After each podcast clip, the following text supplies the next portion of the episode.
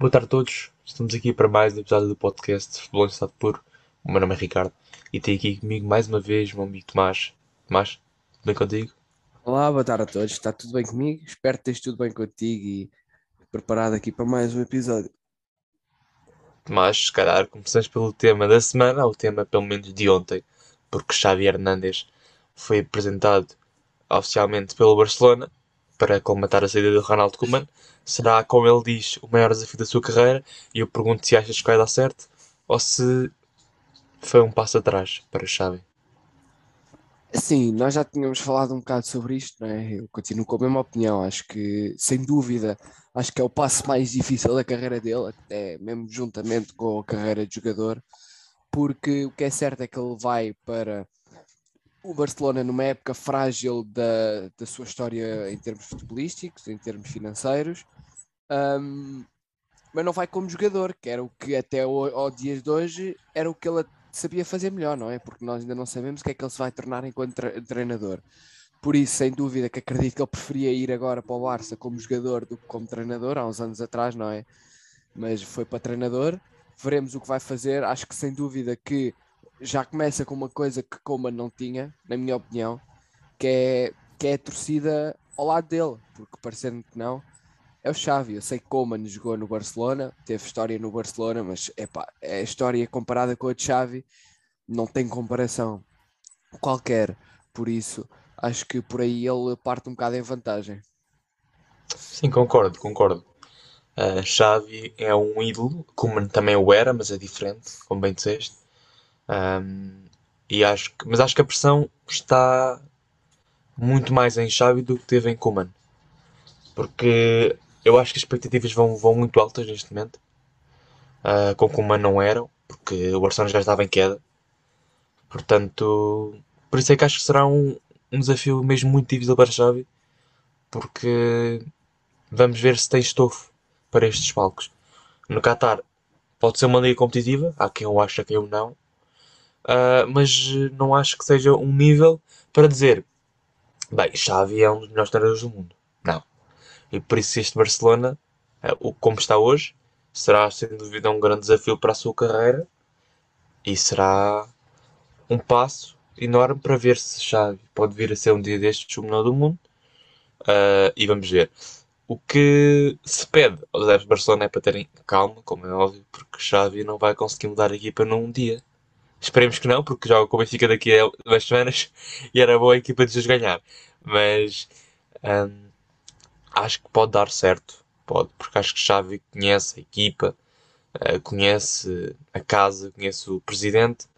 Um, não é um treinador um, que gosta de comprar muito fora, sabe o, o valor da Damacia. O Barcelona tem muitos bons jogadores aí à porta, portanto acho que as coisas podem vir a ser, ser bem conjugadas.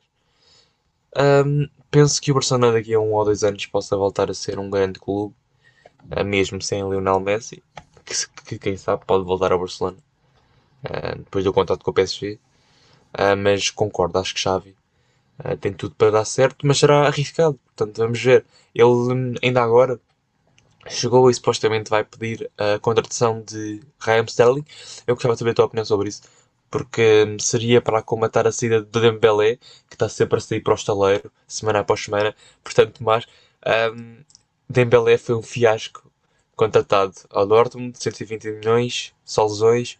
Achas que Sterling seria um bom uh, reforço para essa posição? Sim, na minha opinião são jogadores diferentes. Acho que o Dembélé do Dortmund é diferente do Sterling, mas uh, o que é certo é que não é muito difícil substituir o Dembélé, porque o que ele faz no Barcelona e o que ele fez até ao dia de hoje foi, foi zero, ou quase nada. Aliás, foi falhar um golo, graças a Deus, contra o Liverpool, podia ter feito 5-4-0 e assim não eliminava o Barcelona. Mas é difícil para o Dembélé, um jogador que, que eu adorava ver no Dortmund, era um jogador espetacular, foi para o Barcelona o Barcelona, acho que, na minha opinião, não tem muita culpa nisto, não é? Porque o jogador lesiona-se, é, é assim, não pode fazer nada. Uh, por isso, pode ser que seja uma boa substituição. Eu também não sou muito fã do Sterling, também um bocado porque ele fez ao Liverpool, mas que é um bom jogador, é. Não é dos melhores extremos que existem, nem, nem perto, na minha opinião. mas pode evoluir nas mãos de, de Xavi, porque parecendo que não, Xavi aprendeu. O Xavi foi treinado durante muitos anos com um grande treinador que neste momento é treinador de Sterling, que é Guardiola, por isso pode ser que, que tenha algumas dicas, pode ser que resulte, veremos. Sim, olha, em relação ao Dembélé, eu por acaso há dias vi uma estatística interessante, ridícula também, que Dembélé desde 2017, ou seja, há 4 anos que está no Barcelona, já perdeu 671 dias por lesão, uh, portanto quase 2 anos em 4 que não esteve uh, apto para jogar. Portanto, isto diz muito a um jogador que custou mais de 120 milhões de euros.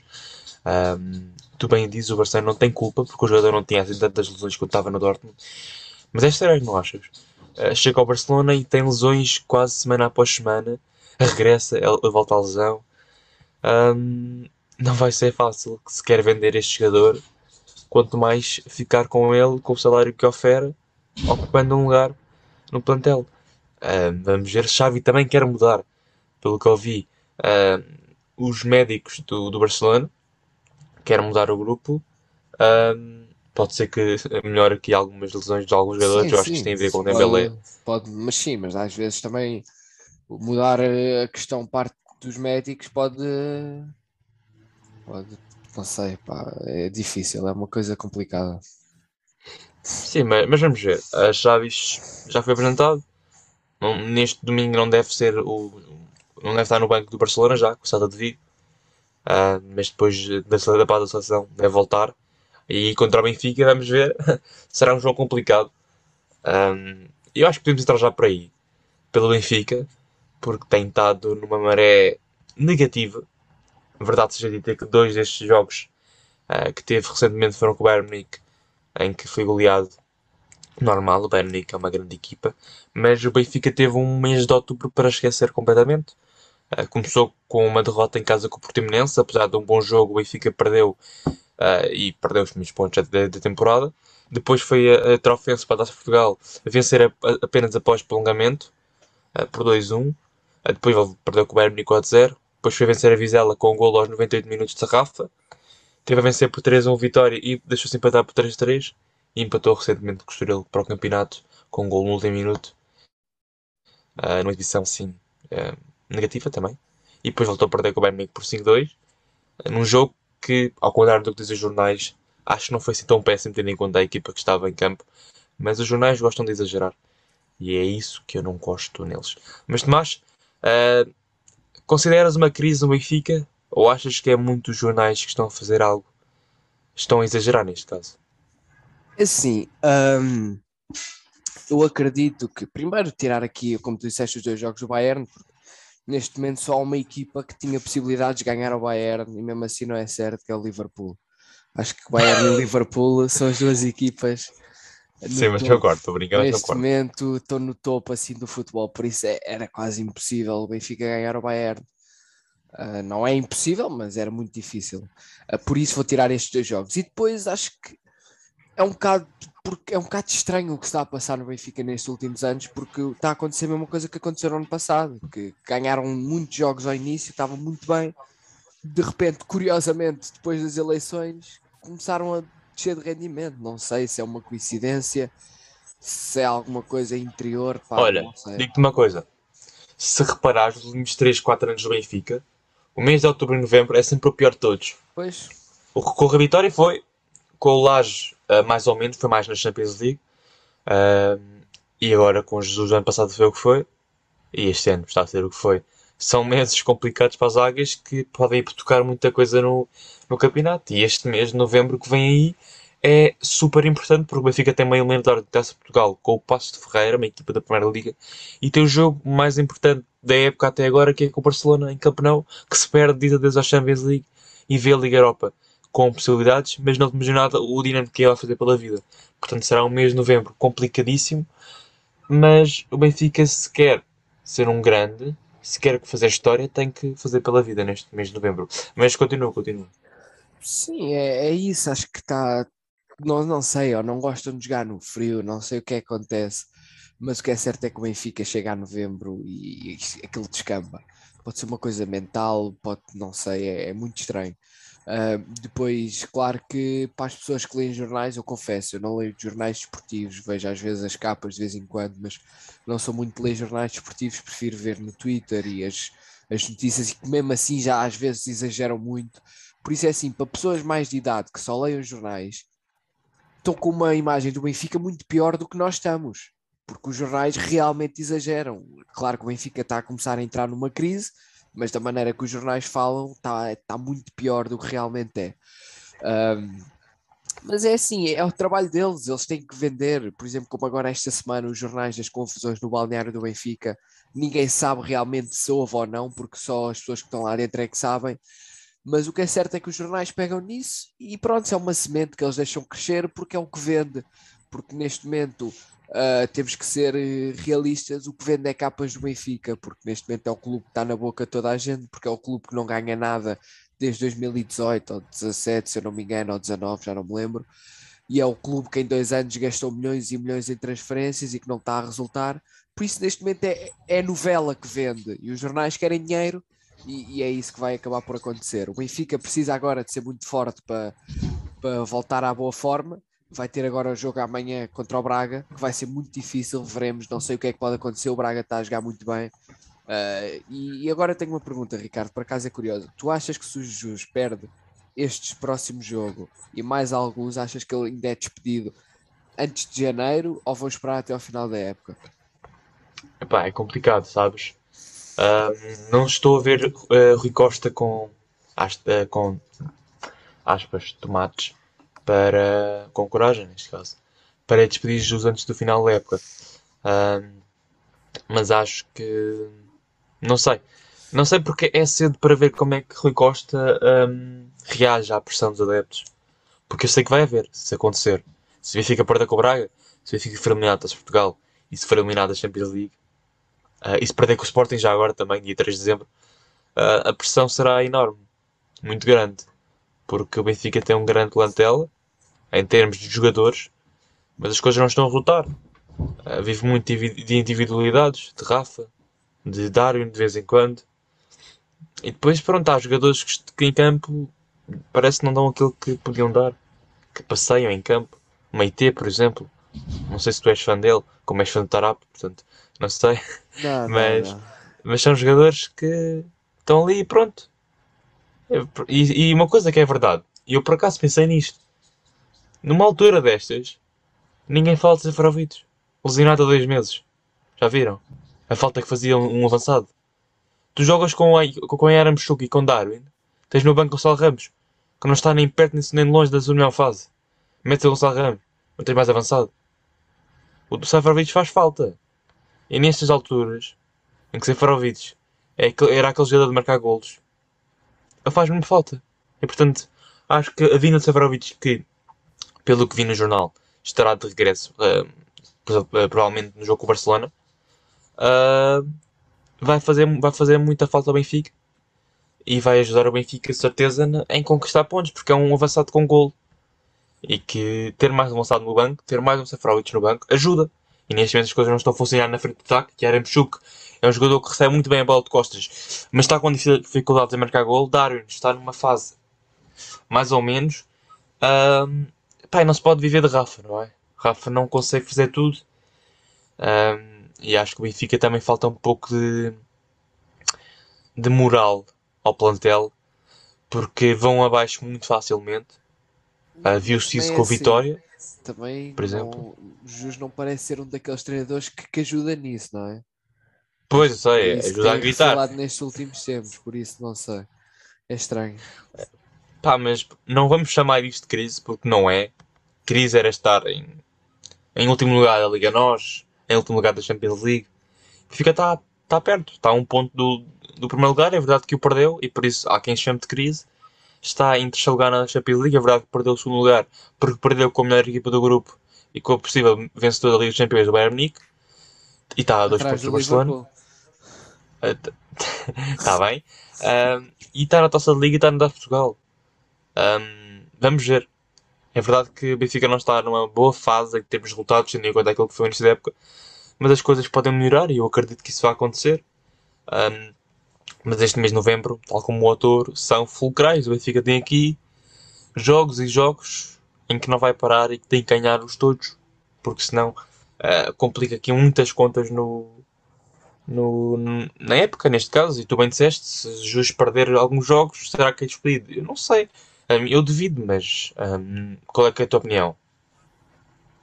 É, acho que a minha opinião é a mesma que a tua. Acho que vai depender de Rui Costa. Se vai querer, uh, entre aspas, guardar dinheiro, porque parecendo que não vai ser de pagar muito dinheiro aos justos para o despedir, ou então se ele vai ter também um bocado de coragem de deixar dar esta época como perdida só para poupar dinheiro e para contratar jogador, uh, treinador, por isso não sei, é, acho que é uma situação delicada.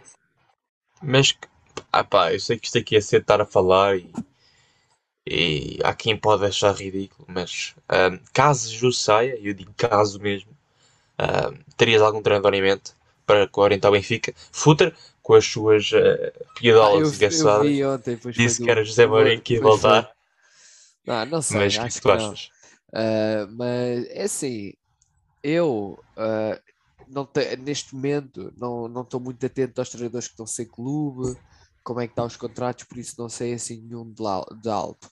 Sei que acho que o Benfica devia mudar completamente e deixar de contratar jogadores a treinadores uh, old school, como é o caso de Jude. Acho que devia ir um bocado mais para a época de treinadores jovens, porque agora o que está a dar frutos no futebol é treinadores jovens. Temos uh, Nagelsmann, temos também. Juan Amorim. Lá está, temos muitos treinadores jovens e, que, e até nem, nem precisam ser jovens, que sejam que tenham tido uma aprendizagem moderna, que tenham de tirar o curso Sim, uma nova mentalidade. Exatamente, uma nova mentalidade. E se acho que era isso que o Benfica estava a precisar, não sei se o Rui Costa vai optar por isso, não é? Uh, por isso isto também não é como no FIFA, tu chegas ali, escolhes o, o treinador e vai para lá, por isso é complicado, veremos. Sim, há quem fala naquele lado pai, se não regressa a casa, um, ele que está no Independente Del Val, no Equador, não sei, mas neste momento não vejo Jus a sair.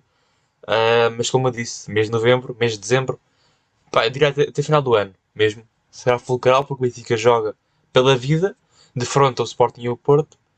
Uh, e por isso será meses complicados para o Benfica que não pode falhar. Uh, porque senão atrasa-se na, na, luta pelo título e pelas outras conquistas de, de, de taças. Uh, por falar em conquistas, por falar em futebol, que é o que se fala aqui por que não falar do espetáculo que é a equipa de Ten Hag. O Ajax está a brilhar mais uma vez na Europa, na, na Liga Holandesa. Tomás, será o Ajax um candidato ao título este ano? Depois daquilo que tem feito esta época, goleou e goleou eh, e acabou por garantir o paramento na jornada passada depois de vencer o Dortmund por 3-1 no Signal Iduna Park. É assim, eh, uma coisa é certa, eu não estou a ver este Ajax como aquele Ajax há uns anos, mas também na altura da fase de grupos ninguém estava a ver aquele Ajax como candidato à final, não é? Como teve. Uh, por isso acho que, que, vai estar a jogar muito bem. E foi curioso termos passado logo para o Ajax, porque na minha opinião o Ajax é uma equipa muito semelhante ao Benfica, como agora tivemos a falar de Benfica. Tanto em termos de formação, são ambas equipas que apostam na formação, em termos de história, são as equipas que têm história uh, muito semelhante, só que há uma grande diferença, que, é, que acho que é o ponto crucial da, dos últimos anos para o Benfica, é a direção. Não sei se é direção, não sei o que é, mas o que é certo é que o Ajax é muito mais organizado, acerta na contratação de jogadores, que é, que é uma coisa rara. Tu vês o Ajax contratar um jogador que é flop. O Ajax estuda muito, dá para ver que tem estudo, tem scouting nas contratações, não contrata por contratar. E é uma coisa que tem acontecido no Benfica nestes últimos anos. Também um bocado a mentalidade que os jogadores têm. Um, por isso acho que nesse caso de organização desportiva é a única diferença que neste momento está entre o Ajax e o Benfica e que hoje em dia no futebol é uma coisa importante, por isso é que o Ajax está a dar um salto nestes últimos anos muito maior que o Benfica. E dá para ver, também uma coisa é certa, o grupo do Ajax não é o mais difícil, uh, mas jogou contra Sim, mas mesmo assim, por exemplo, eu lembro na altura Sim, ele sim. disse na altura, em setembro ou agosto, eu dizer que o Ajax ia estar a lutar pelo Sporting na luta pelo segundo lugar. Sim, e olha, sim. depois está em primeiro, exatamente. Porque o que é certo é que jogou contra um Sporting que está a jogar muito bem, jogou contra o Besiktas, que é um bocado mais fragilizado, mas não deixa de ser uma equipa que está na Champions, e jogou contra o Dortmund, não é? Eu sei que não tem Haaland, mas tem outros jogadores. Por isso acho que aí o Ajax está muito bem, veremos agora nos oitavos de final, mas realmente eu adoro aquela equipa, dá gosto de ver aquela equipa jogar e aquele treinador também é um treinador que eu sou muito fã. Olha, é um treinador que tu me perguntaste se calhar se fosse para o Benfica, o Benfica se calhar ficava muito bem servido, uh, mas veremos. Sim, é como tu bem disseste, é uma equipa que dá gosto de ver jogar e não há dúvidas, porque a Ajax tem sido assim nos últimos anos com Tenag, um, sempre a, a praticar um bom futebol com grandes jogadores. Um, Tabites, Aller está feito num goleador, Anthony, uma qualidade eh, espetacular que levou à seleção brasileira já. Depois a contratação também de Bergwies, que era do Feyenoord, Gravenberg, que também é um jovem do Ajax, da formação, uh, o Martínez, que eu gosto muito, que é um argentino, e o Blind, experiência na lateral esquerda. O Ajax tem uma grande equipa, tem uma, uma equipa unida com um bom futebol, um bom treinador e que os, isto ajuda tudo a conseguir ter estes resultados. E como tu bem disseste, a direção, o scouting, é tudo muito bem organizado, porque claramente que o, o, a Holanda, a Holanda não, os Países Baixos neste caso, é um país totalmente diferente de Portugal, a mentalidade também. Uh, e o Ajax consegue manter uma estabilidade assim ao longo dos anos. E isso reflete nos resultados europeus. É possível com formação conseguires ter estes resultados. E isto é a prova de que uh, com formação tu consegues chegar longe. Com o Barcelona tu tiveste essa, essa, essa, esse exemplo há uns anos, com o Ajax estás a ter. Não diria que o Ajax é o candidato ao título, mas que tem futebol para isso, tem. Tem. Neste momento, para mim, dos que estão no Champions League, é o terceiro ou quarto equipa com, com o melhor futebol. A seguir, talvez, ao Liverpool, Bayern Munique e City, provavelmente, um, com o melhor futebol. E isto diz muito uma equipa como o Ajax que será ninguém dava nada por nada. E como eu bem disse, há, há uns meses eu dizia que ele está pelo segundo lugar com o Sporting. Portanto, surpreendeu-me a mim outra vez. Até parece mal. Como é que é possível surpreender pelo Ajax? Uma equipa tão, tão boa. Mas as coisas estão a correr muito bem. E como nós bem dissemos, está a gosto de ver esta equipa jogar. E portanto, vem aos oitavos, apesar de faltarem dois jogos. Porque temos aqui um Ajax para bater com todos os tubarões desta Liga de Campeões. Passando ao último tema do podcast, e aqui é um tema, se calhar, assim um bocado mais spicy para nós os dois, porque envolve uh, o melhor jogador do mundo, uh, RTP. Não sabendo, não sabendo se é verdade ou não, RTP uh, indicou no seu noticiário que o argentino Lionel Messi havia ganho a sétima bola de ouro atribuída pela, pela revista France Football. Uh, parece que Messi vai mesmo ser o vencedor da bola de ouro, a sua sétima. Uh, será com toda a certeza um assunto delicado que vai envolver muita polémica.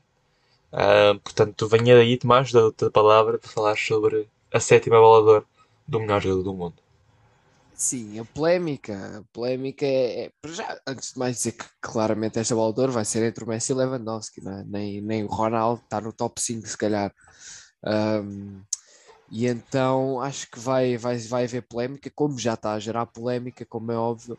Um, se me perguntares, na minha opinião, acho que merece o Lewandowski, até pelas estatísticas, teve menos jogos, teve mais golos, uh, mas já se viu claramente que a bola de ouro não é só estatísticas individuais. Não, o Ronaldo tinha ganho naquele ano do Modric, uh, se ele fosse o preferido da UEFA, mas como não é, uh, é assim que acontece mas sem dúvida que se já ouviste, acredito que vai ser o Messi que ganha, infelizmente. Se calhar um bocado carregado ao colo, não é? Mas acontece, são, são coisas que não se pode mudar também. Não vou ficar chateado com isso, não é? É só um prémio, pá, olha, acontece. Porque também se o Ronaldo continuar neste, neste nível, pode ganhar a sexta, aos 38 anos, aos 36 anos. Por isso, é, é igual. Mas, mas sem dúvida que, que, foi o que tu disseste, vai criar polémica e já está a criar, por isso até o dia da bola de ouro não sabe o que vai acontecer.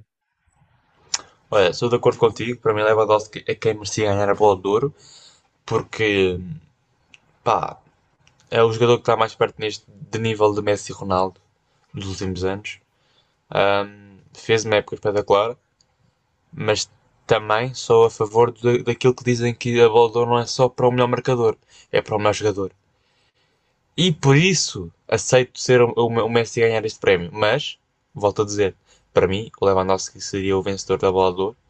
Mas daí alguns a dizerem, alguns, entre aspas, penaldos, fãs, dizerem que este é o maior escândalo de sempre da bola de ouro, fazem parecer que em 2018 Modric até foi um justo vencedor. Isso, Desse isso ponto eu de vista. concordo contigo, plenamente. Aliás, até porque ahm, isso foi, foi. É eu aceito que o Modric tenha ganho, mas acho que se o Messi ganhar este ano, não vai ser um tanto escândalo, na minha opinião. Eu, acho, eu acho que vai ser o maior escândalo do ponto de vista que pá, a quarentena fez mal às pessoas. As pessoas estão cada vez mais loucas da cabeça e vão para, as redes sociais incendiar. Olha, sabes o que é que eu acho? Também estás a esquecer, no ano passado o Lewandowski merecia ter ganho e não houve. Eles decidiram não fazer Sim, mas fores a ver, se fores a ver, a maior parte diz que o Lewandowski é o vencedor.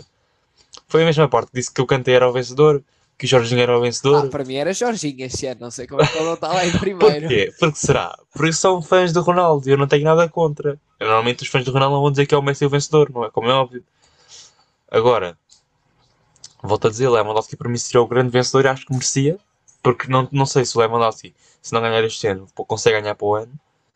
Ah, mas aceito ser, que o Messi tenha vencido a bola de ouro. E volto a repetir, ah, para, para, para uma certa pessoa que no Twitter me mandou um comentário a dizer que era até o final do ano ah, a entrega da ah, o, a estatística da ouro, eu, eu, eu- discordo porque ah, no final do mês acabaram as votações, que final do mês de outubro, acabaram as votações ainda faltavam novembro e dezembro, então não faz sentido. Eles continuam a jogar, mas as votações já acabaram. Pois, exato. Porque o prémio é entregue ao melhor jogador do ano até ao fim das votações. E o fim das votações foi em outubro. Exatamente, Portanto, não é janeiro. Não é o Messi não marcar o- um, golo num jogo deste fim de semana, por acaso não vai jogar, que vai dizer que ele não merece ganhar a bola de ouro. Vamos ser sinceros, o Messi não está a fazer um início nada bom no PSG, é verdade. Na Champions League está, 3 golos em 3 jogos, estou a erro, ou 2. na, na Liga Francesa não está.